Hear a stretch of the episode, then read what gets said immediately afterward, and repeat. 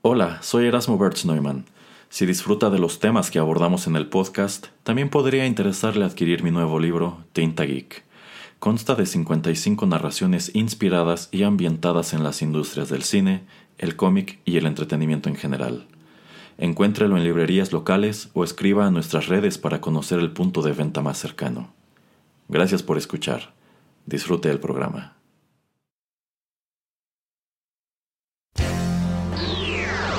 He-Man y los One Hit Wonders del universo. Yo soy Adam, príncipe de Eternia y defensor de los secretos del castillo Grayskull. Él es Pereira, mi más querido amigo. Fabulosos y secretos poderes me fueron otorgados el día en que levanté en alto mi espada mágica y dije, ¡Por el poder de Grayskull! ¡Ya tengo el poder!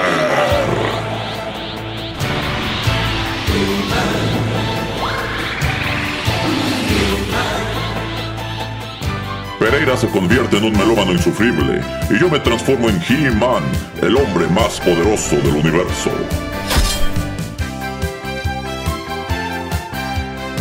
Solo tres seres comparten este secreto. El señor Álvarez, el padrino Larios y Erasmo. Juntos defendemos los One Hit Wonders del universo de las demoníacas fuerzas de Skeletor.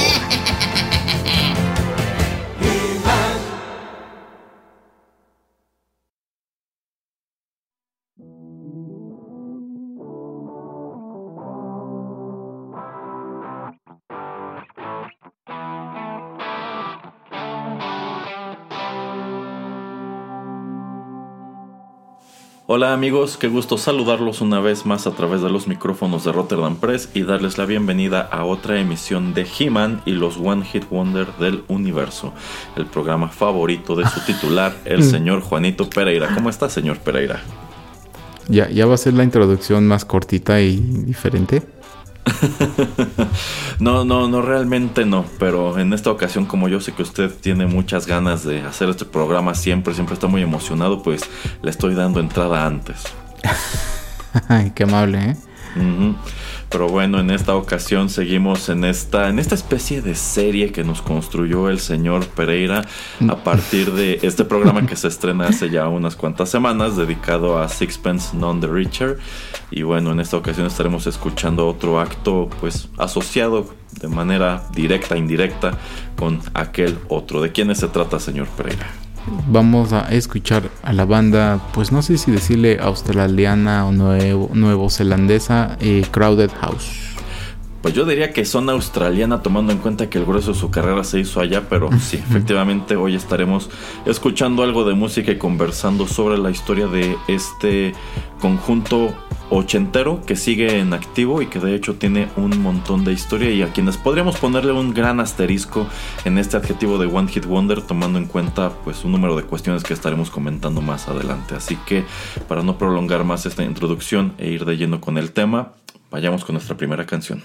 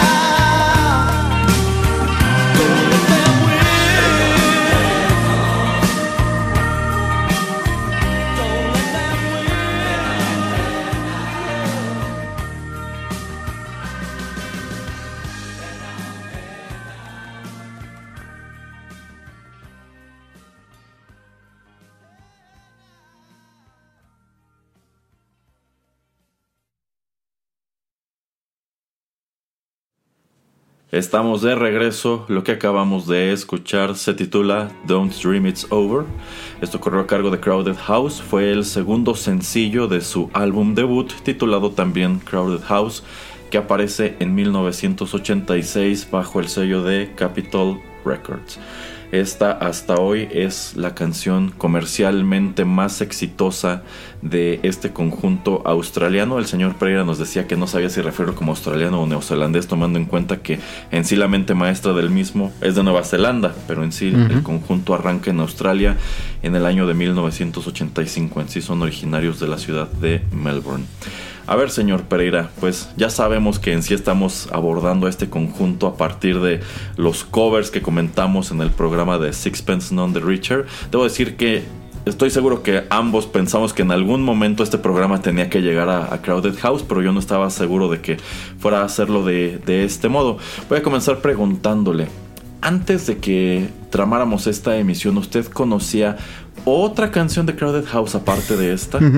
No, la verdad no. Creo que sí, pero solamente porque cuando escuché este Don't Dream Is Over, en algún punto tenía uno de estos programillas, ya sabe, eh, para bajar música y alguna vez yo creo que bajé alguna otra canción, pero sí, pero no, la verdad me trataba yo de acordar cuál era y no me acordé, pero o sea, esta sí digamos que la va- muy vagamente la única manera en que medio me acuerdo que hab- haber sabido alguna vez de de este grupo, pero no, en general no, no sabía de ellos. Ok, ¿y en sí qué le parece la canción? Ah, Esta canción me gusta muchísimo. De hecho, este, las dos versiones, la de la del cover de Sixpence None the Richer y también esta que es la original, me, me gustan mucho. Eh, creo que me gusta más esta. Eh, bueno, ya la podemos desmenuzar un poquito, pero la verdad me, me gusta. em, eh, la puedo escuchar en cualquier momento si está en la radio, si la pone en mi aleatorio o lo que sea, la dejo. Eh, se me hace una canción muy, muy padre. Eh, la letra, eh, la música, este, o sea, todo lo sube y bajas de, de- de la melodía.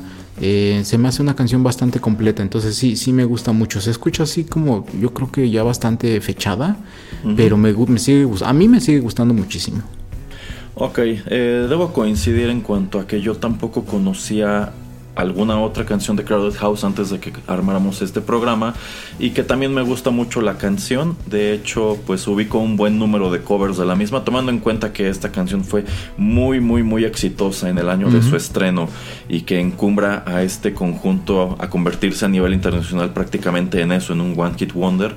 Bueno, pues la canción se ha utilizado un número de veces en películas, en series de televisión y a veces precisamente en covers. Creo que ya lo platicábamos en el programa de Sixpence None the Richer. Precisamente el cover que ellos hacen de Don't Dream It's Over se escuchó entre otras cosas en Smallville y quiero pensar que también lo hizo en su momento en Dawson's Creek, pero yo lo tengo muy presente de Smallville. Aunque debo decir que también el hecho de que sea la única canción de Crowded House que suena a nivel internacional al menos en mi caso, contribuye a que tuviera bastante perdido quién la cantaba. Es decir, si ubico la canción, pero de pronto no ubicaba de quién era. Y a ratos, debo confesar que cometí el horror de atribuírsela a Spandau Ballet, que son otro Oh, wow. One Hit Wonder. Pero no, por ahí como que se me enredaban los cables, pero creo que ya lo tengo un poco más claro. Creo que ya puedo distinguir un poco más qué hacía Crowded House y qué hacía Spandau Ballet, aunque la verdad es que si los ponemos en la balanza salen bastante parejos. Yo diría que terminan haciendo casi casi la misma la misma cosa. Si bien igual tienen historias bastante distintas. Bueno, como les decía, Crowded House se forma en, en 1985 en la ciudad de Melbourne. El proyecto es eh, fundado, es iniciado por el eh, músico neozelandés Neil Finn. Y pues en sí esto arranca como un trío. A pesar de que a todo lo largo de su historia por aquí han desfilado un buen número de músicos, la encarnación original pues estaba conformada por Neil Finn y también por Paul Hester que tocaba la batería y Nick Seymour que tocaba el bajo. Por lo regular se asume que en sí el único miembro oficial o quizá podemos decir el único miembro que tiene voz al interior de Crowded House es precisamente Neil Finn, quien ha estado allí pues todo a lo largo de la historia de la banda, aunque él también ha llevado pues una carrera en solitario y ha participado en otros proyectos, pero lo cierto es que tanto él como Nick Seymour son los únicos dos miembros constantes en esta alineación, son quienes han estado en todos los discos, en todas las giras, en todos los pleitos, en las reuniones, etcétera, etcétera, y de ahí en fuera pues Paul Hester me parece que únicamente está en este conjunto eh, al principio, creo que hasta la primera separación y de ahí en adelante en realidad es Neil Finn quien ha tenido total control creativo de la banda junto con su hermano y a ratos también junto con sus hijos, pero pues bueno, si decía antes que había que poner un gran asterisco en el hecho de que Crowded House sea un One Hit Wonder, esto se debe a que, pues sí, a nivel internacional sin lugar a dudas es lo único que les, que les conocemos. Al menos en el caso de México, cuando asomamos a estaciones del recuerdo, a estaciones donde programan música ochentera, pues yo considero que la única canción de este conjunto que tienen es precisamente esta. Y no sé si de regreso en los años 80 otra cosa suya haya sonado, sino en México, en el continente americano. Pero lo cierto es que tanto en Australia como en Nueva Zelanda, este conjunto es enorme.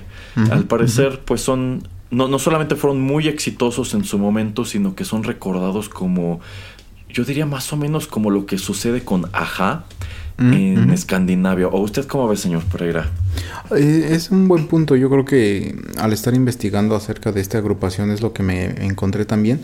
De, ok, eh, lo consideramos o lo estamos trayendo en este programa como One Hit Wonder porque pues es una melodía que sí, como usted ya comenta, se escuchó internacional, internacionalmente y digo, ya después de treinta y tantos años se sigue escuchando y mucha gente la sigue reconociendo. Y yo creo que como lo que usted me preguntó, no creo que haya alguien más que conozca muchas otras canciones de Crowded House. Eh, el grupo, el nombre es reconocido.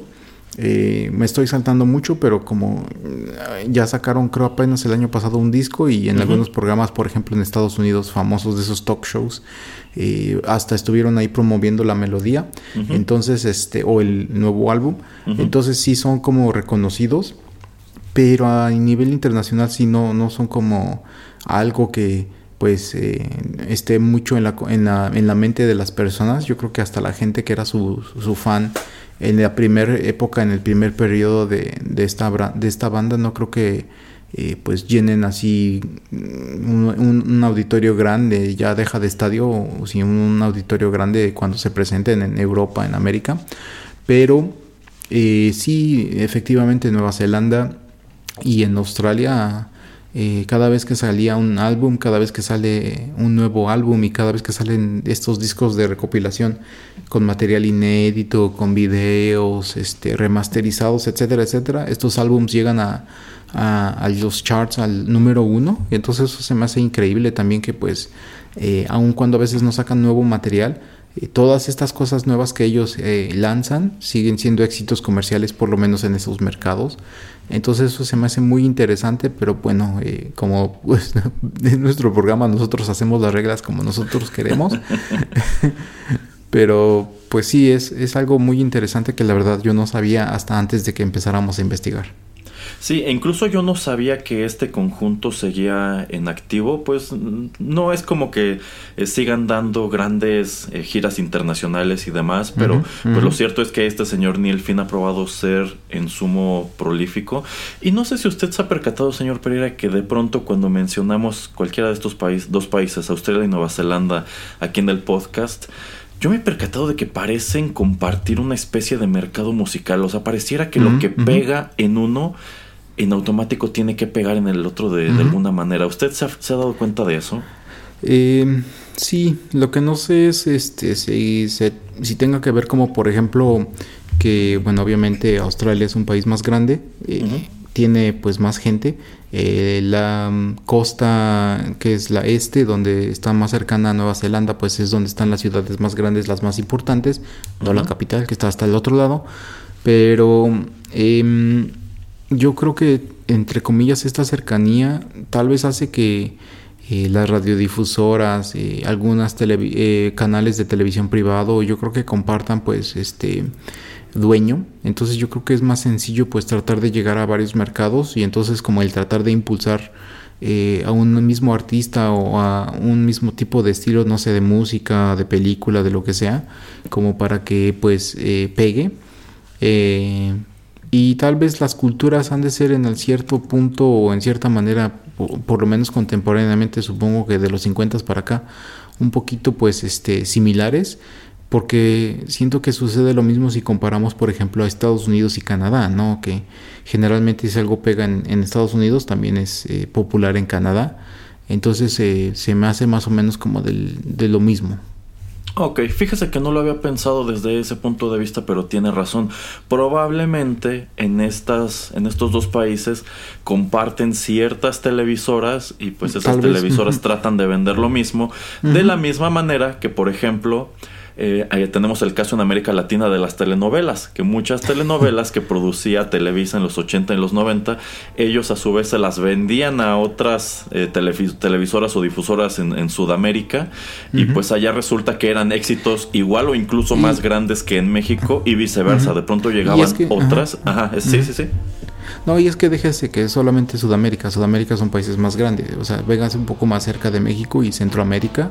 Ah, Obviamente, eh, muchas de estas televisoras no tienen el presupuesto para producir pues una telenovela o muchas telenovelas, pero sí tienen el presupuesto como para pagar la repetición.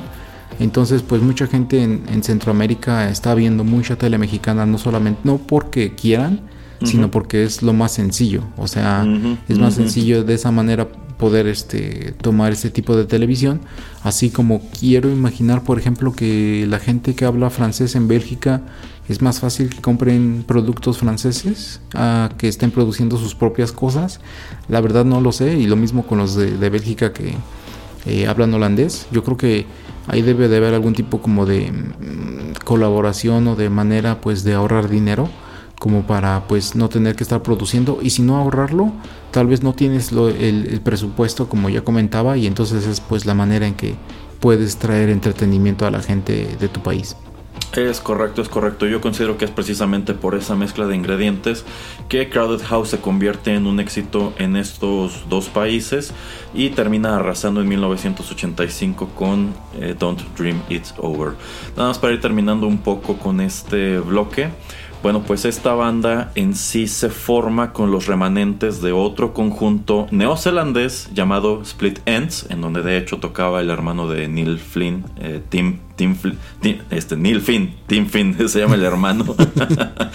este, esta banda se llamaba Split Ends y pues al parecer era prácticamente lo mismo, igual era una banda de rock pop, pero pues ellos deciden este, que quieren pues dar inicio a otro, a otro proyecto.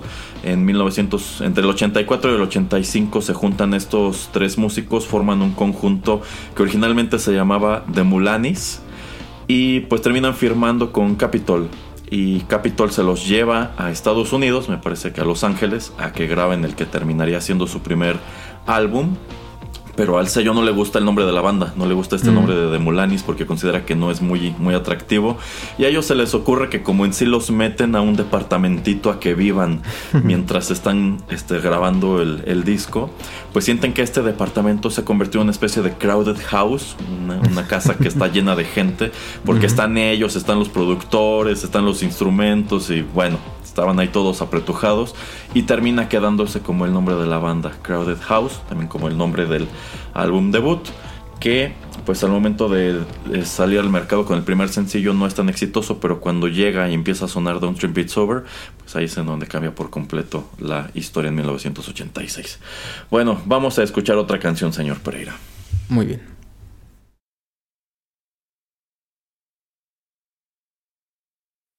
She came all the way from America. She had a blind date with destiny, and the sound of Tiawa Voodoo had a truly sacred ring. Now her parents are divorced, and her friends committing suicide. I could not escape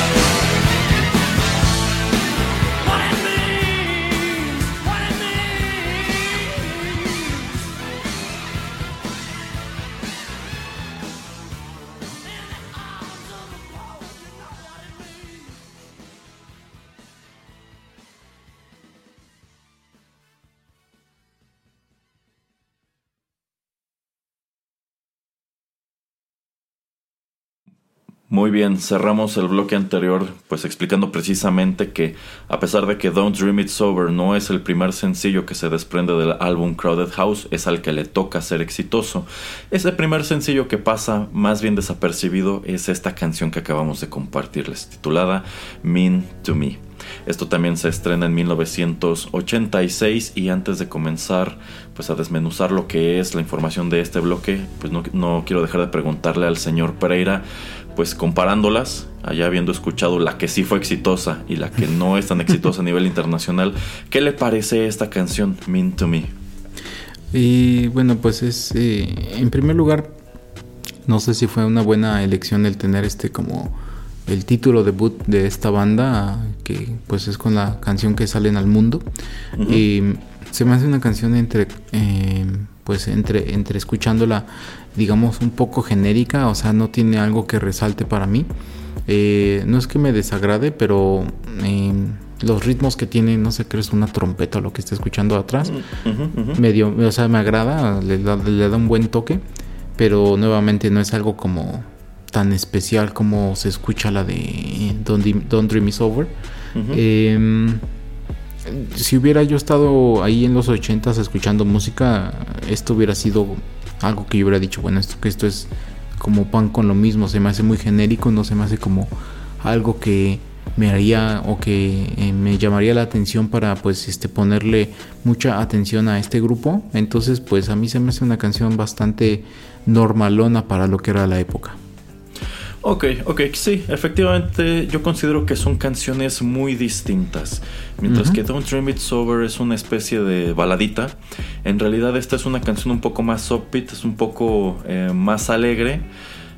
Pero si deciden salir primero con... Si, si deciden salir con esto y reservarse Don't Dream It's Over, yo considero que quizá es porque el estudio eh, lo que estaba haciendo era tentar el agua. Quizá lo que querían era que empezara a sonar un poco el nombre de Crowded House. Y ya que estuviera en el mercado un poco más familiarizado con ellos, ahora sí, pues dejar ir el cañonazo, ¿no? Dejar ir lo que ellos consideraban que sería muy exitoso. Eh, en definitiva, creo que Don't Dream It's Over es una canción que estaba destinada a convertirse en lo que se convirtió. Porque es muy buena, porque tiene un muy buen sonido. Creo que también es un poco más fácil de, de memorizar. Tiene un mejor video musical y bueno, eh, era, un, era un muchísimo mejor producto que este. El- debo decir que la primera vez que escuché esta canción, Mean to Me, no me gustó prácticamente para nada. O sea, igual la encontré bastante genérica. Ya antes de que nos sentáramos a grabar, la puse otro par de veces, más que nada para eh, prestarle atención al, al videoclip. Y creo que no es tan mala. Creo que algo que podemos constatar es que en sí este era un bueno este señor este Neil Finn es un es un músico muy competente es un buen compositor. Quizá en este punto tomando en cuenta que son que son mediados de los 80 pues sí estaba a lo mejor contaminado su estilo de un número de cosas que estaban que estaban sonando y es un poco más adelante cuando se da cuenta que lo suyo lo suyo es como tal el rock pop y no tanto esta canción que hace esa fusión efectivamente con, con lo que usted comenta con instrumentos de viento que de pronto pareciera incluso una especie de influencia como de ska o una cosa así por el estilo o de jazz, no lo sé. Eh, yo creo que es más adelante cuando él dice, bueno, lo que pegó, lo que me funcionó fue, fue esta balada de rock pop, así que trataré de enfocarme netamente en ello. Lo que debo decir que no me gustó para nada de esta canción es precisamente el videoclip. Y puedo entender de regreso en los 80 quizá porque el videoclip tampoco fue exitoso.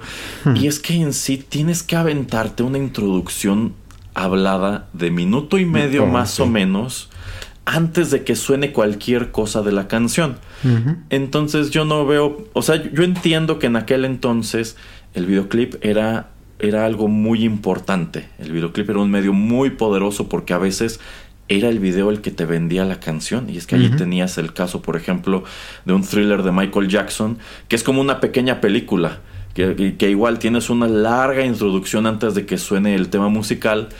Pero digamos que allí funciona porque todo lo que te están mostrando antes es muy atractivo. En el caso de Mean to Me, pues es un diálogo que de entrada, híjole, es un poco difícil de comprender porque, pues porque el inglés de Australia se escucha como se escucha. Este, y más que nada, pues sientes que no aporta porque ese, este video no se siente al final como thriller que sí trata de ser una pequeña película. Aquí nada más parece ser una decisión estilística equivocada que termina no aportándole nada. Y en sí te limitas a ver a estos tres músicos que se nota que el video se hizo con muy poco dinero. Oh, sí. Pues, pues están metidos en una especie de bodega y pues nada, están allí tocando y bailoteando. Es- este, tratan de darle como dinamismo, pues dan, bueno, o sea, como que están todos este, tocando alrededor de la batería y la cámara los va siguiendo mientras Neil canta, mientras el bajista hace lo suyo. Pero realmente no, no, no me pareció un video muy atractivo. Yo considero que quienes se lo toparon en la televisión en 1986 probablemente dijeron eh, no, no, le entendí. No, Mm. no, eh, esta introducción de minuto y medio con diálogos no fue a ninguna parte. La canción quizá no es muy buena y bueno, quizá quienes asomaron por primera vez a Crowded House con esto dijeron quizá este conjunto no vaya a ninguna parte, pero lo cierto es que sí terminó yendo a muchísimas partes durante los 80 e insisto, de regreso en su, mar- Y- en su mercado original es algo enorme. Sí, y algo interesante que se me hace por lo menos de esta canción, aun cuando pues a los dos no nos parece algo eh, pues súper radical o tan interesante, es que hasta 10 años después, ya que tenía no sé 4 o 5 álbums ya este en el mercado, de todas maneras en el último concierto que dan en Sydney en el año del 96 y según yo obviamente en todo ese tour, eh, esta era la primera canción con la que abrían ese, ese, ese tour. Entonces eso también se me hace interesante, ¿no? Que hayan escogido la, melodía. Eh, también me puse a escuchar eh, y a ver un poco eh, ese video eh, de ese concierto. Bueno, ese concierto me lo puse a ver un poco. Mm, obviamente como no tienen pues las trompetas y los instrumentos de viento ahí, pues se escucha diferente, sí se escucha un poquito más rockera. Pero de todas maneras, eh, creo que me gustó más la versión de del álbum que la en vivo, simplemente porque creo que los instrumentos de viento lo hacen un poquito más especial. Pero nada más quería resaltar eso de que aun cuando no se nos hace algo tan interesante, ellos la seguían utilizando como pues este el opening de su acto. Pues supongo que era hasta cierto punto reconocer que la canción como tal marca el inicio de su carrera y tomando en cuenta que efectivamente esa gira que usted comenta que culmina con el concierto afuera de la Casa de la Ópera era prácticamente una despedida, era cuando la banda estaba eh, retirándose que pues como muchos conjuntos como estos eh, te- termina regresando. Eh, supongo que era precisamente eso, pues nuestra carrera empezó con esta canción, ¿por qué los conciertos no empezarían también con esta canción? Pero igual hay que señalar que llegado ese concierto, la alineación de la banda ya era distinta, arrancan como un trío, pero en las giras y también para discos subsecuentes, pues crecen este, e- este roster, incorporando otra guitarra, incorporando también eh, teclados. Así que sí, supongo que en vivo esta canción, ya llegado ese momento, debía sonar muy, muy diferente. Pero bueno, para ir platicando precisamente sobre lo que ocurre después del éxito que tienen con su, con su debut, vayamos con más música y seguimos la conversación.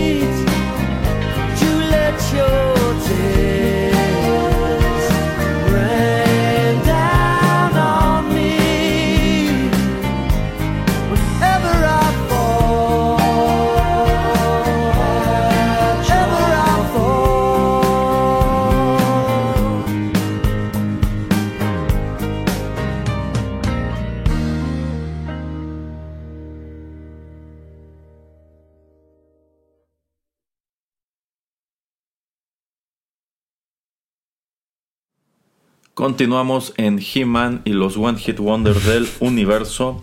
Y esta canción que acabamos de compartirles se titula Fall at Your Feet. Esto se desprende del tercer material discográfico de Crowded House titulado Woodface, que también aparece bajo el sello de Capitol en 1991. Y si ustedes están familiarizados con la pues con la mecánica de este programa, con la manera en que solemos ir presentando estas canciones dirán, creo que aquí están haciendo un poquito de trampa. Y sí, porque normalmente lo que ustedes esperarían escuchar o lo que nosotros acostumbramos programar es lo inmediato, ¿no? Es decir, qué es lo que vino inmediatamente después al gran éxito de este conjunto, lo cual significa que en teoría tendríamos que haber traído una canción del que fue el segundo lanzamiento de estudio de Crowded House, que fue Temple of Low Men de 1988, que tengo entendido es un disco que en sí termina sonando, bueno, termina no sonando como Neil Finn quería, ya que el estudio pues lo presiona y lo obliga a que saque eso lo más pronto posible y es natural. O sea, acababan de tener un hitazo en el 86, claro que quieres exprimirles jugo lo antes posible. Eh, y bueno, sí, en teoría tendríamos que haber traído algo de Temple of Low Men, pero debo confesar que al momento de estar investigando eh, sobre, esta, sobre este conjunto, estar buscando música, escuchando pues canciones y demás, debo decir que en realidad yo no encontré en Temple of Low Men nada que me encantara. Sin embargo, al momento, o sea, yo, dejo este, una de estas listas como de recopilatorio de, de Crowded House y de pronto suena esta canción, Fall at Your Feet, y digo, ah caray, creo que esa sí está muy padre. Así que no importa que no venga de Temple of Low Men, en vista de que me gustó, esa es la que quiero programar. Y es que va de la mano con el hecho de que precisamente el tercer disco, Woodface, también termina convirtiéndose en uno de los más exitosos para este conjunto. A ver, señor Pereira, platíquenos a usted qué le parece Fall at Your Feet. Si hubiera sido otra banda de los 80s, 90s, tipo YouTube, por ejemplo, que sacan esta melodía, esto hubiera sido, yo creo, un exitazo.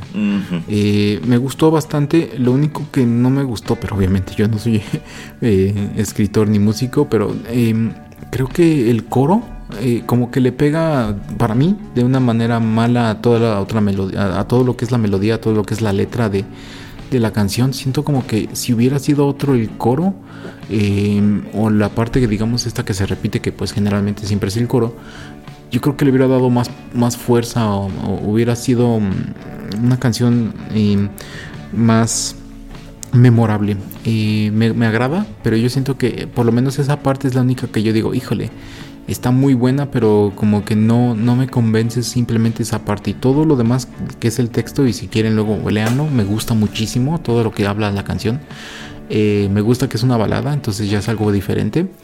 Em, y siento que sí, o sea, yo comparto como usted. Eh, ahorita hablamos un poquito más de, este álbum.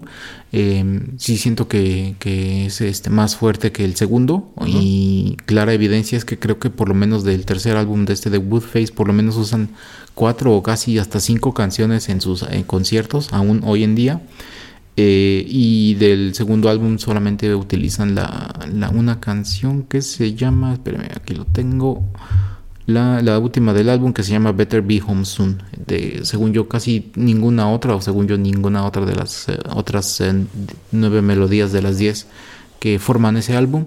las utilizan en los conciertos, pero ahí es clara, clara evidencia.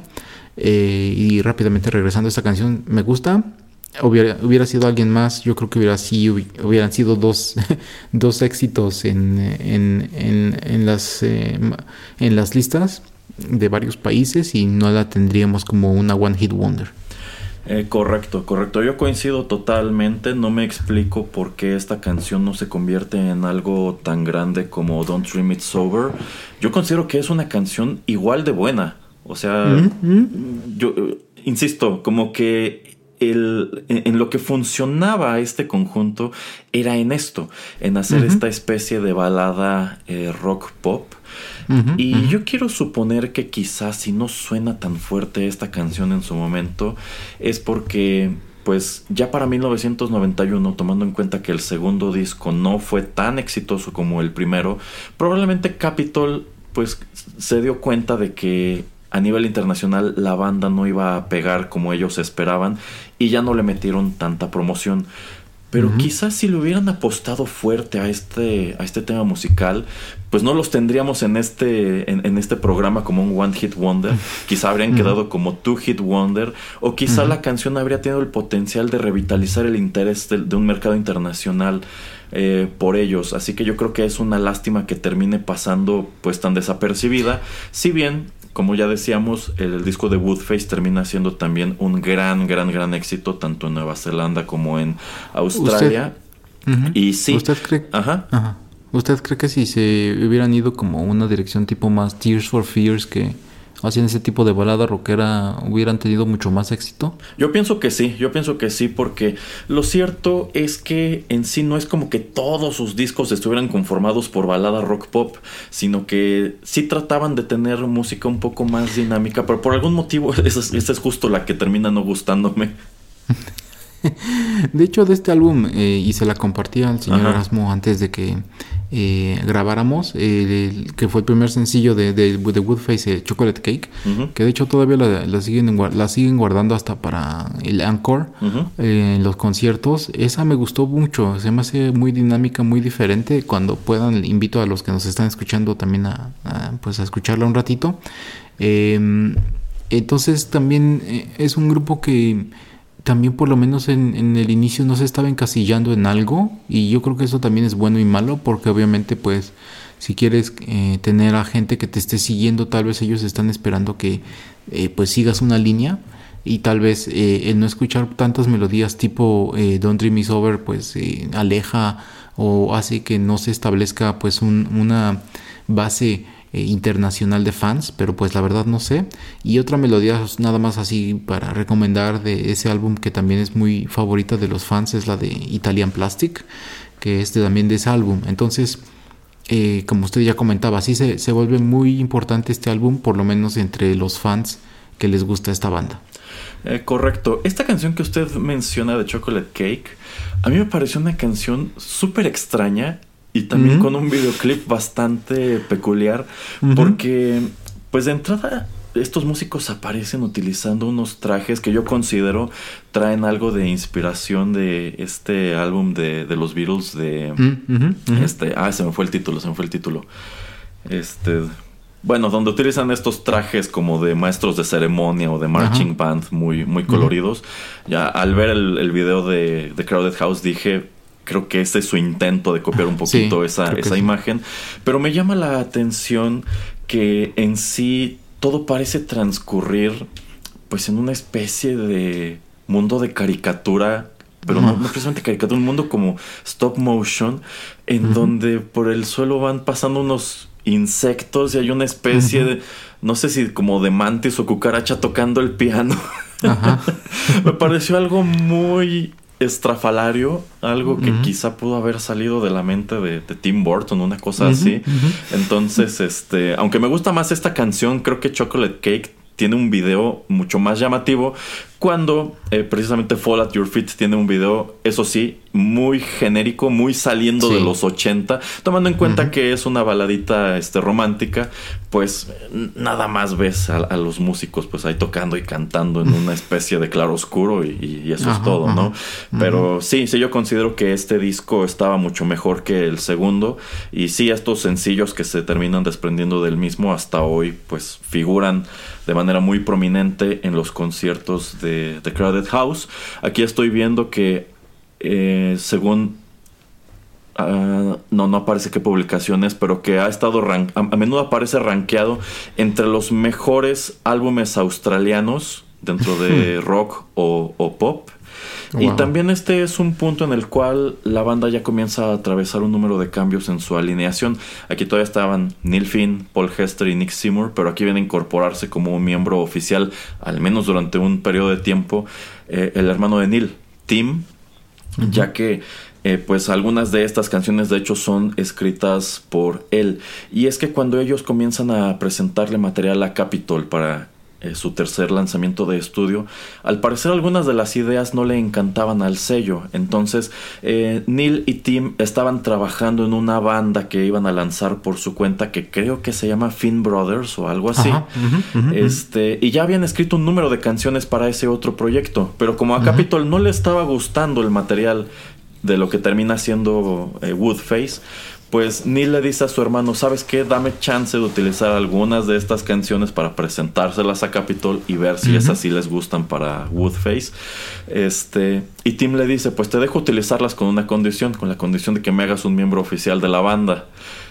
Pero al parecer esto se lo dijo de broma. él no quería formar parte de Crowded House. Pero en sí cuando él le lleva estas canciones a Capitol, pues a Capitol le gustan, pero dice, pero es que tenemos el tema de que pues mi hermano puso la condición de que necesitamos incorporarlo a Crowded House. y terminan haciendo eso, terminan este pues colocándolo como parte de la alineación y Tim se queda así como que, wow, no era en serio, yo, yo no quiero tocar con ustedes. Y, y, tan no quiero tocar con ustedes que en sí creo que él solamente se queda en Crowded House durante la grabación del disco y durante una parte de la gira promocional, ya que pues al parecer es una persona un poco complicada y no termina llevándose bien ni con Paul Hester ni con Nick Seymour y pues llegado a cierto punto como que dice, ¿saben qué? Muy a la Oasis, ¿saben qué? Ahí se ven, ahí les dejo su gira, yo me voy a mi casa y ahí, ahí quedamos, ¿no? Este, y de hecho, pues es donde da inicio también esta cuestión de que han ido sumando músicos que solamente están un rato, que luego se van, pero que también regresan, etcétera, etcétera. Eh, y Woodface termina siendo eh, bastante exitoso. Posteriormente eh, lanzan su cuarto material en 1993 que fue Together Alone. Y digamos que aquí es en donde ya las cosas empiezan a tornarse un poco más disfuncionales. Y ya llegando la gira de 1996 es cuando anuncian que en sí esa es su última gira, que están poniéndole fin al proyecto de Crowded House. Y pues culmina con uno de los conciertos más importantes en la historia de la banda y tengo entendido que hasta hoy es uno de los conciertos más importantes en la historia de la industria musical en Australia, que es la última fecha en Sydney en donde pues reúnen, me parece que alrededor de 250 mil personas afuera de la Casa de la Ópera, que es donde graban este, este concierto que nos comentaba el señor Pereira, que posteriormente se comercializa como un, un video, y, bueno, como álbum y como, y como eh, video, titulado Goodbye to the World, creo, ¿no? Ajá, sí. Em, según yo, bueno, no vi eh, cifras oficiales, pero están calculando que entre eh, 125 mil personas y 250 mil personas eh, estuvieron ahí para ser testigas de eh, pues este concierto. Em, y sí, como usted comenta, estaban ya llegando a un punto donde pues después de cuatro álbums como que eh, había muchos conflictos. Y le quería preguntar a usted que no cree usted que se deba esto a que como en otros grupos que se pelean y luego siguen, o muchos que también se pelean y ya luego no siguen, eh, no creo que esto tenga también que ver con que pues por lo menos este, los hermanos eh, Finn y por lo menos este pues lo que tenía que ser em, este Neil em, no creo que algunos de los otros integrantes como el baterista o como Nick Seymour eh, podrían haber dicho pues ¿por qué estás tratando de tener un proyecto al lado si estamos tratando de que esto construir esto de hacerlo exitoso etcétera etcétera o sea como que a veces estos llegan estos celos o esta manera de pensar de crees que eres mejor que nosotros o por qué estás haciendo algo que no es con nosotros etcétera. Como que siempre hay conflicto en, en este sentido en muchos proyectos eh, cuando pues no tratan como que de ser eh, pues un equipo unido. Sin lugar a dudas, quizá algo de eso tuvo que ver. debe ser muy complicado porque, pues, si este señor Neil tiene la capacidad de escribir tanta música y tiene la inquietud de estar haciendo una cosa por aquí y otra por allá, pues sí, sin lugar a dudas, este, el resto de los integrantes debe dejarlos, pues, con una gran incertidumbre, ¿no? O sea, se supone que estamos trabajando todos juntos en Crowded House, pero tú ya quieres irte a formar otra banda con tu hermano y te están invitando a colaborar aquí y allá. Y es que el riesgo de que si te va bien, de que si te va mejor, por ejemplo, con el proyecto de tu hermano, de que nos dejes colgados, es altísimo, ¿no? Entonces, efectivamente yo considero que en muchos casos debe ocurrir esa... debe darse esa conversación, ¿no? De, bueno, pues ¿a dónde vamos entonces? ¿No? ¿Qué es exactamente lo que quieres aquí? también debe ser un tremendo problema que Neil Finn escribiera prácticamente todo, porque en realidad ya nada más traía a Paul y a Nick como músicos de sesión. Es decir, o sea, eran miembros oficiales de la banda, aparecían en los videos, estaban en las grabaciones, en las giras y demás, pero supongo que llegado a cierto punto ellos ya no tenían ningún tipo de input. Quizá ya no podían darse el lujo de decir, sabes que Neil, no me gusta esta canción, pero en sí yo no estoy presentando otra. Así que terminó convirtiéndose, sí, en un proyecto prácticamente de, de vanidad que pues digamos que es la constante de este programa, ¿no? O sea, hemos mencionado un montón de proyectos en donde eh, es una persona, son solamente dos personas quienes deciden por completo el destino de, de los conjuntos. Y pues creo que para el resto debe ser algo muy frustrante. Eh, Nick Seymour sí termina quedándose trabajando con Neil Finn ya de manera indefinida en las distintas encarnaciones de Crowded House, pero por ejemplo Paul Hester una vez que se va solo regresa como tal al concierto de despedida en Sydney, pero después eh, no ha participado de ninguna manera en los reencuentros de, Crowded House, así que quiero suponer que quizá esta es una relación profesional que no termina de la, de la, de la mejor manera. Y pues digamos que termina convirtiéndose ya de plano en eso, en el proyecto solista de, de Neil Finn, o más bien el nombre que él utiliza para presentar música de una manera un poco más exitosa, tomando en cuenta que Crowded House es un nombre más conocido a nivel internacional que el suyo, Neil Finn, ¿no, mm. señor Pereira? Eh, efectivamente, em, que bueno, yo creo que no sé qué tanto vamos a, platicar, pero em, no, no solamente como que la banda termina una vez, ¿no? O sea, este, según yo, por lo menos hay una segunda ocasión donde dicen que, ok, vamos a, aquí a cortar por lo sano. Eh, y muchas veces lo dejan muy ambiguo, ¿no? Así como que, pues si nadie me pregunta, no digo nada. Entonces yo creo que cuando se vuelven, no me acuerdo, ¿dónde están las fechas? A ver, déjeme ver rápido. Este, se vuelven a reunir y en el 2006, y bueno, no, perdón, esa es nada más una reunión. Este, en el 2009 es cuando digamos que relanzan otra vez este el grupo hasta el 2018 y en el 2018 es como que dicen, bueno, ¿y qué onda? dicen, "Ah, sí, estamos como que desde que sacamos el último disco este en el 2010 de Intrigger, pues estamos como en un hiatus, entonces como que si ustedes se tardaron como después de ese de ese tour que ha de haber durado un año o un año y cachito, como que digamos que desde el 2011 o 12, que pasaron 5 o 6 años y nadie nos preguntó qué onda, entonces no decíamos nada, pero como que estamos en un break. Eh, y entonces, pues, este, como usted comenta, ¿no? Si nada más hay como un par de músicos que pues son la base de, de esta agrupación y si es Neil Flynn el que pues es vocalista y también es el que eh, el principal escritor de las melodías pues es difícil como que separar uno del otro.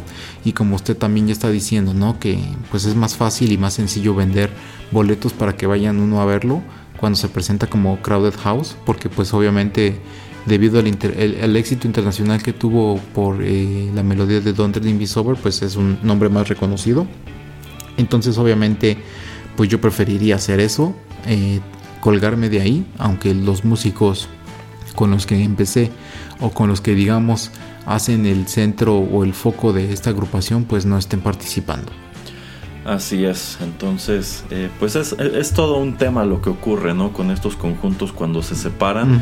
Y después, es que en realidad no es como que se reúnan, sencillamente el que tiene todavía el de, los derechos del nombre o el compositor principal o el frontman, un buen día dice, bueno, creo que con mi nombre solo no estoy vendiendo lo mismo, vamos a volver a relanzar el, proyecto y se maneja como una reunión a pesar de que en sí los otros no regresan, solamente, solamente es este individuo pero pues sí, esa ha sido prácticamente la historia posterior de, Crowded House. A nivel internacional, pues siguen siendo conocidos o recordados únicamente por Don't Dream It Sober, pero pues en Australia, Nueva Zelanda, cada que se juntan, cada que se pelean, cada que hay nuevas cosas, pues sigue siendo muy exitoso, siguen llamando muchísimo la atención, no, no terminan siendo relegados a un conjunto que tenga que estar en estos eh, festivales como de One Hit Wonders de los 90, de los 80, qué sé yo. Entonces, al menos allá siguen siendo un acto bastante viable. Por eso hacía la comparación con Aja, que es otro conjunto que a nivel internacional conocemos nada más por un puñado de canciones, pero que en su país de origen pues fueron algo tremendo, tan tremendo que igual cuando se despiden creo que ese fue un concierto súper, súper masivo y que se vio en quién sabe cuántas casas, etcétera, etcétera. Entonces, pues sí, eh, vamos a escuchar nuestra última canción del programa, señor Pereira, y regresamos con nuestros comentarios finales. Muy bien.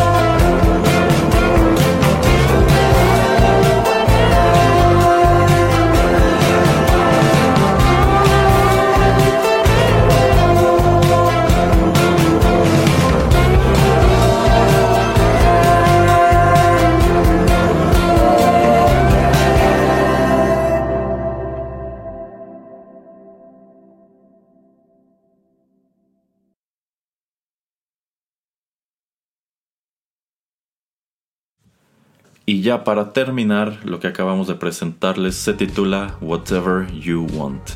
Este es uno de los sencillos que se desprendió del álbum de 2021, Dreamers Are Waiting, que hasta hoy es el material más reciente de Crowded House.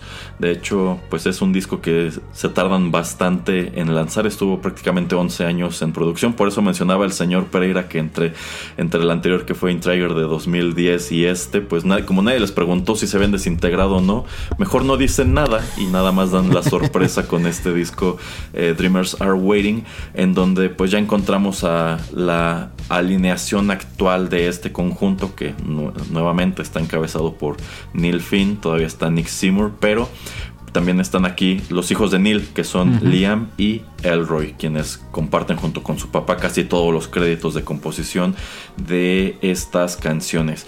Y no sé, señor Pereira, qué le haya parecido esta en específico. La melodía mm, me suena mm, eh, en parte, yo creo que al principio, lo que podría haber sido, lo que era y lo que fue un poquito Duran Duran a finales de los 2000. eh, 2000 Ándele, ándele. Eh, ya después como que nuevamente como que no se me hace nada especial. Eh, y- yo creo que está bien, o sea, como para algo que están tratando como que de retomar. Está interesante. La verdad no me puse a escuchar todo el álbum. De hecho escuché alguna otra melodía. The Island, no, no me acuerdo una que no, me- no me gustó para nada. Una que estaban promocionando en uno de esos talk shows. Y yo dije, híjole, esta la verdad no me gustó. Pero esta me parece un poquito mejor. Y pues como yo sí soy algo, algo un fan de Duran Duran, dije, ah, pues está más o menos eh, del tipo. Y por lo menos cosa que yo rescato es que eh, todavía es muy interesante y de ese tipo de cosas que me gustan que cuando uno está escuchando música puede identificar la voz del cantante, como que todavía la voz de, de Neil está ahí. Entonces eso me gusta, que han pasado treinta y tantos años de su debut y como que la voz sigue ahí. Y entonces eso me, me agrada y es algo que es bastante fácil de identificar. Entonces, para bien y para mal, por bien y por mal que sea la calidad de, las, canciones, yo creo que eso es algo que yo resalto y que me gusta, ¿no? Que sea cual sea el estilo, por lo menos es fácil de identificar quién está cantando. Es correcto. Eh, coincido en cuanto a que, en definitiva, de los sencillos que salieron de este disco es el mejor. Yo sí escuché los cuatro, eh, los otros tres tampoco me gustaron gran cosa. En sí, yo considero que el único que sigue como que guardando cierta reminiscencia con lo anterior es precisamente este. Que Mm. debo decir también uno de los aspectos que termina llamándome mucho la atención es el, es el videoclip. Y es que yo considero que, te- que es, es una buena idea, es una pequeña historia medio vaga, eh, que en realidad no terminan de, bueno, sí terminan de contarte un poco, pero me gustó mucho, me, me gustó mucho el concepto, porque creo que va muy de la mano con el título de la canción Whatever You Want, porque en sí a lo que, a lo que alude con esto es que hay gente que te dice lo que quieras, o hay, veces, hay ujú. veces que tú quisieras que la gente te diga lo que tú quieres escuchar, ¿no? Entonces, ¿cómo encontramos en el video a este, a este personaje? Ajá, ajá. que parece no ser un pues socialmente muy popular, no parece ser una persona muy popular, parece ser que no le cae muy bien a la gente y tiene de pronto como que estas reminiscencias en una especie de reunión en donde al parecer dijo algo que no tenía que decir o se comportó mal y todos terminaron como que aislándolo o viéndolo feo. Pero pues él está esta mañana en su apartamento. La Bueno, mañana que es un de- apartamento. Ajá, la mañana después de está en su apartamento. Parece estar crudo. Está. Ajá, y este, pues, mientras está haciendo su mañana, mientras se mira en el espejo, mientras está en el retrete y demás, pues ve que los objetos que sirven como decoración empiezan a hablarle. y exactamente sucede lo que dice la canción. Empiezan a decirle lo que quiere escuchar. Me da mucha risa cómo ve, por ejemplo, el patito de hule de la bañera y le dice este, algo así como que eres muy guapo, ¿no? Ajá, Una cosa ajá, así. ajá. Y por ahí hay otra cosita, otro adorno que le dice, este, tus bromas son buenas y para nada ofensivas. Exacto. Este. Y a lo largo de, de su mañana, pues. Todas estas cosas que están dispersas por su casa le dicen eso, ¿no? A mí nada más me da mucha risa cuando voltea a ver esta como cabeza de alce que está en, el, en, en la, en la mesa del comedor y le dice, You need help. y él se queda así como que, wow, de verdad. Pero de pronto voltea a ver otra cosa y le dice, no le hagas caso, estás bien. Entonces me, me parece muy muy simpático como conforme va pasando el día, él se pone un este una especie de smoking. Este, y pensar, pensarías, pues quizás porque va a salir, pero no, en realidad él se, él se viste, él se arregla para seguir en su casa y con- seguir conviviendo con todos estos objetos que le están diciendo cosas bonitas. E incluso hay una parte donde le dicen, este, uno de ellos le dice, este, tu mamá estaría muy orgullosa Ajá. de ti. Y voltea a ver la foto de la mamá A mí me hubiera gustado que le pusieran ahí algún subtítulo a la mamá, pero por la manera en que se le queda viendo, como que él está consciente de que probablemente eso no es cierto, Mm, pero no le importa.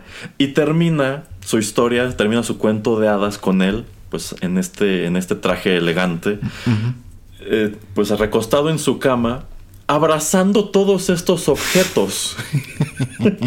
Como diciendo, pues ya encontré el lugar feliz que necesitaba en mi vida, ¿no? Nada más la cabeza de Alce, ¿no? Porque esa le dijo que buscar ayuda. Sí, el video. el ¿Qué video le está- pareció? El video está muy chistoso, pero tengo que decirlo. Los Simpsons lo hicieron primero. Ah, sí. Este, escuche, escuche. En, en, eh, solamente por lo menos en esta parte de, de lo de la reunión y donde eh, tal vez se tomó unas copillas de más. Porque a mí me hizo recordar, por lo menos a mí me hizo recordar mucho cuando este mm, la familia Simpson tiene esta fiestilla en la casa y Homero empieza a pedirle Ah. fruta a Mod. y no me acuerdo si es ahí después, este, mm, al día siguiente, o también en algún otro episodio donde también Bart o Lisa le dicen, caray Homero, si tuviste una gran, este, ¿qué noche la de anoche tuviste o algo? Y, como que le dicen, pues, ¿qué pasó? Y, y en su cabeza empieza a cosa, o sea que estaba muy, eh, eh, muy, muy, muy, muy respetuoso y muy bien vestido y muy bien, que hablaba muy bien y, y que, y que estás viendo lo que en verdad pasó, pero en su cabeza fue algo totalmente diferente. Entonces a mí se me hizo eh, muy similar a lo del video. Mm, Obviamente no pasan estas cosas que usted comenta de lo de las cosas que están ahí en los objetos, pero por lo menos esta parte de no, es que me comporté súper bien y todo esto, así como que yo creo que la gente que en verdad sí a veces este pierde el control de cuánto está tomando, eh, la percepción de lo que pasa o no pasa cuando, eh, cuando estaban en esa fiesta o en esa situación, eh, pues yo creo que sí recuerdan muy diferente los hechos, ¿no? Entonces eso también como que me hizo, me hizo reír. Y sí, se me hace un video muy divertido. Y lo que usted también comentaba, por lo menos este de, de Chocolate Cake y también de hasta de Don't, Don't Dream Is Over, o sea, los videos, eh, muchos de ellos tienen mucha idea. Eh, como que sí tratan de ser eh, algo diferente. Y creo que nos olvidamos comentar, creo que también el de Don't Dream Is Over, si no estuvo nominado, creo que estuvo nominado a, a- un premio de los MTV Video Music Awards, que no creo que haya ganado para mejor video, pero por lo menos sí estuvo nominado. Ok, ok.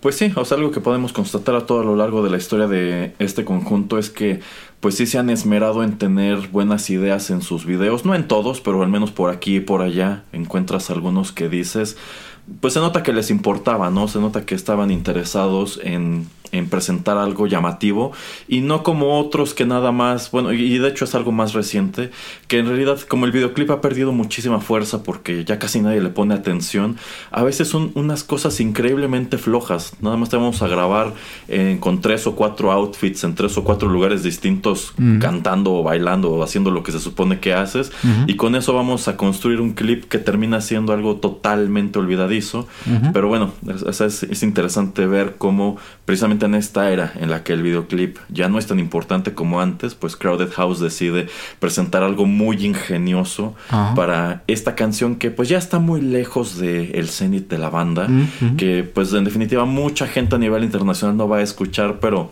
pues creo que es una sorpresa que cuando tú vas y la buscas, pues encuentras algo así de simpático. Así es, exactamente. Y no sé si en el futuro, eh, al eh, incluir Neil ya a sus hijos, no creo, no sé si yo creo que ya en algún punto, pues obviamente él como digamos renuncie y si los hijos quieren continuar con el nombre, me imagino que pues eso es lo que va a suceder. Eh, sí, sí, estoy casi seguro que ese es el destino de The Crowded House. Yo creo que esta será eso, será, un, será una banda o será un proyecto ya prácticamente intergeneracional. Ujú. Sí, yo, yo pienso que al menos su hijo Liam, que tengo entendido es el que está más activo en el, en el mundo de la música, pues podría continuar con este, con este proyecto. Él creo que tiene otras bandas por su cuenta.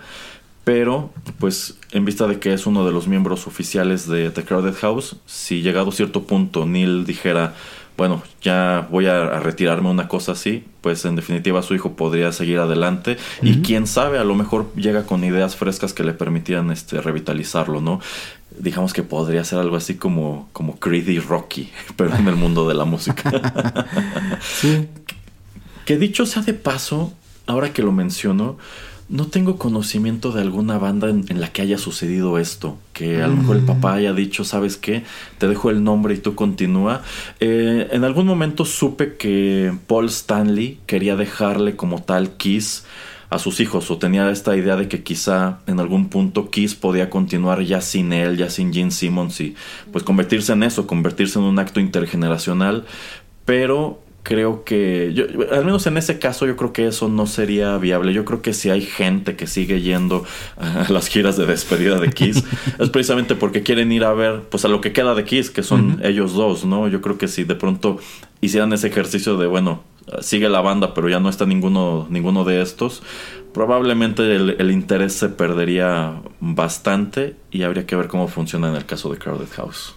Creo que, bueno, estamos, estamos muy lejos de nuestro expertise, pero según yo, este tipo de grupos este, regionales, no son tan regionales, pero mexicanos, ah. creo que esos sí son muy familiares, ¿no? Que han durado 50, 60 años y sí se los van pasando de hijos a hijos. Entonces, este, para no quemarme y no decir nombres, este, yo creo que algunos de ellos, según yo, sí son familiares y sí, este, van, digamos, como son muchos músicos, si van como reemplazando eh, algunos de ellos con familiares de, eh, no sé, si era el de la trompeta, pues alguno de sus hijos empezó a tocar trompeta, entonces ahora él, el del trombón también el trombón, etcétera, etcétera. Pero según yo no es nada más solamente una, pero así de otras bandas tipo eh, de rock, por ejemplo, o, poperas, que yo hago también trate de hacer memoria, no.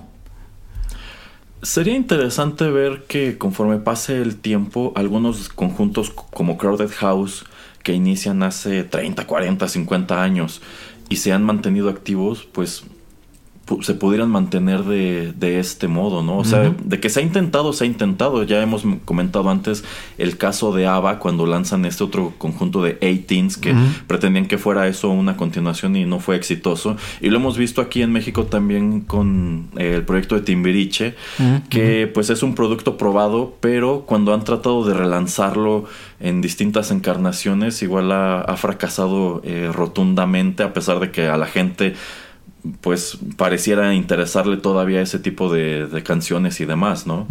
Mm, sí, sí, exactamente. Eh, yo creo que lo comentábamos en algún otro programa, ¿no? Que también es muy generacional, ¿no? O sea, lo comentábamos en algún programa de TechPili eh, con esta cosa de lo de Bruce Willis y si alguna inteligencia artificial iba a tratar de como meterlo ahí entre películas. Eh, yo creo que lo que sucede es que tal vez no sería como algo entre comillas cool que esté siguiendo a una banda, aunque sean en una nueva generación, pero con canciones que escuchaban tus papás o tus abuelos. O sea, como que se como que algo sería, sería un poquito extraño. Eh, tal vez el nuevo material estaría interesante, pero como que el, estarte mezclando en un, en un lugar para escuchar a esta banda con gente que es este, no sé, 30, 40, 50 años más grande que tú, como que tal vez no, no es algo que, mucha gente esté buscando. Entonces yo creo que también por eso como que no, sea, no ha sido tan perseguido. Yo creo que es más lo que usted comenta, ¿no? Que por ejemplo Liam o algunos otros este, músicos que son hijos de gente famosa, pues crean sus propios grupos o hacen sus propios este, em, segmentos o eh, si no grupos musicales también a veces son solistas por, por lo mismo, ¿no? De, pues yo trato de ser mi, o sea, mi misma persona, eh, yo trato de ser eh, alguien que eh, pues lance el material que yo quiera lanzar y así rápidamente no tiene, nuevamente no es algo en nuestro segmento de expertise, pero y yo sé que Erasmo es súper, bueno, por lo menos mío, pero Erasmo sí es fan de estos dos, del, papá y del hijo de Julio Iglesias y de Enrique. Entonces yo sé que Erasmo es súper fan de los dos, pero por lo menos ahí vemos, ¿no? Que la música de uno y de otro son muy diferentes, ¿no? O sea, Julio era Julio y sus canciones y Enrique se hizo, sí se hizo muy, eh, se alineó, se inclinó mucho más al pop muy moderno. Y pues es que es lógico, no puedes estar siguiendo exactamente con las mismas canciones. Y según yo nunca ha cantado o no canta No. canciones que cantaba su papá.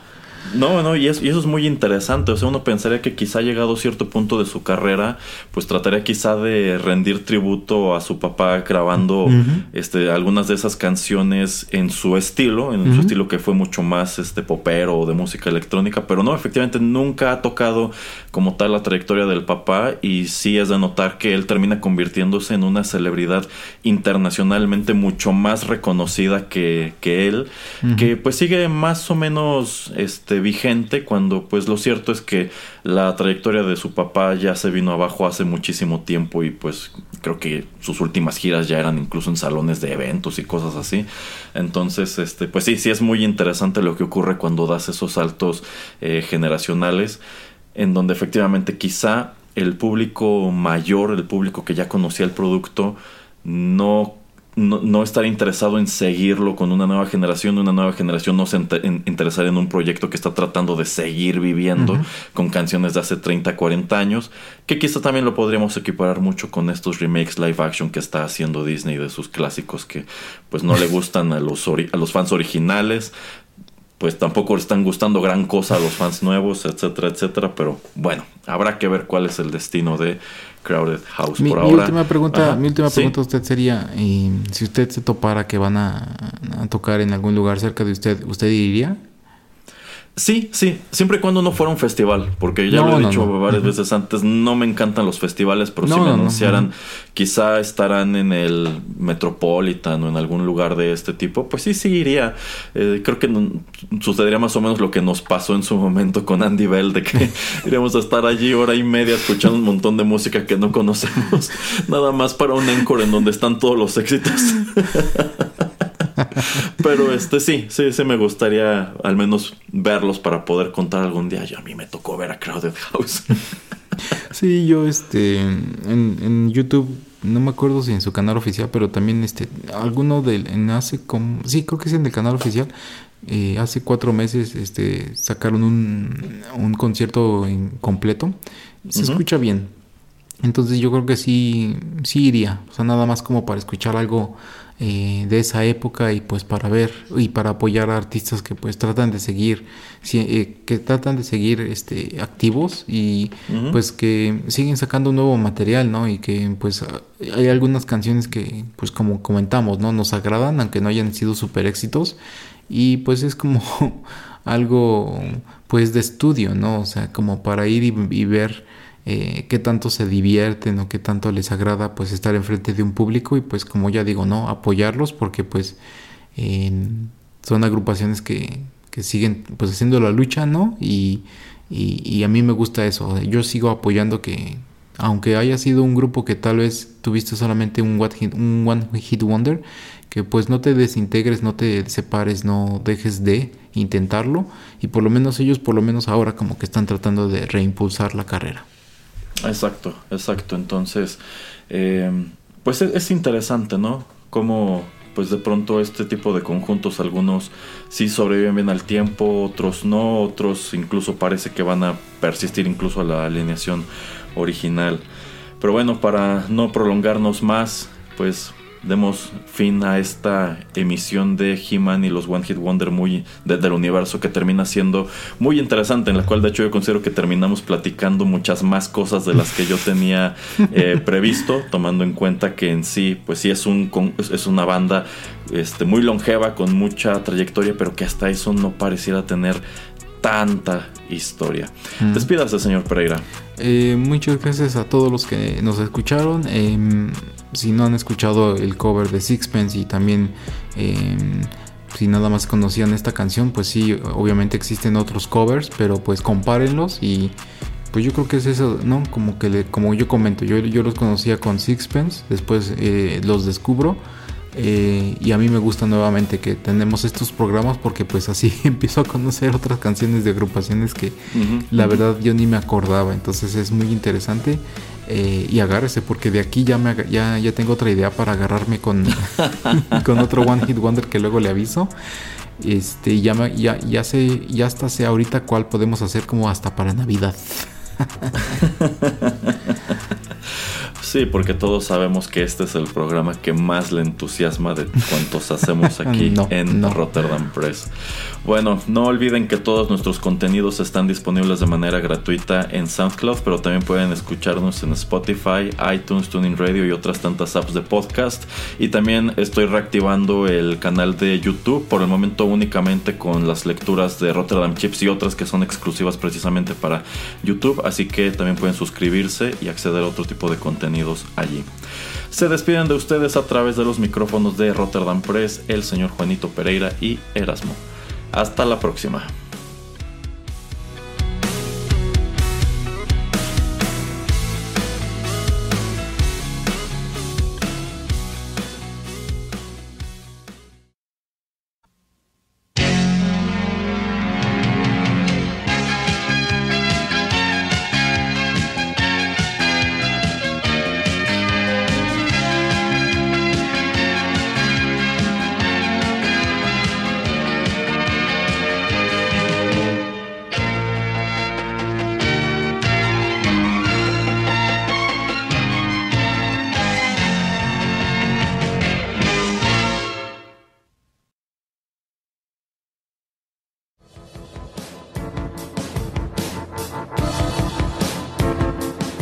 Estás escuchando Rotterdam Press.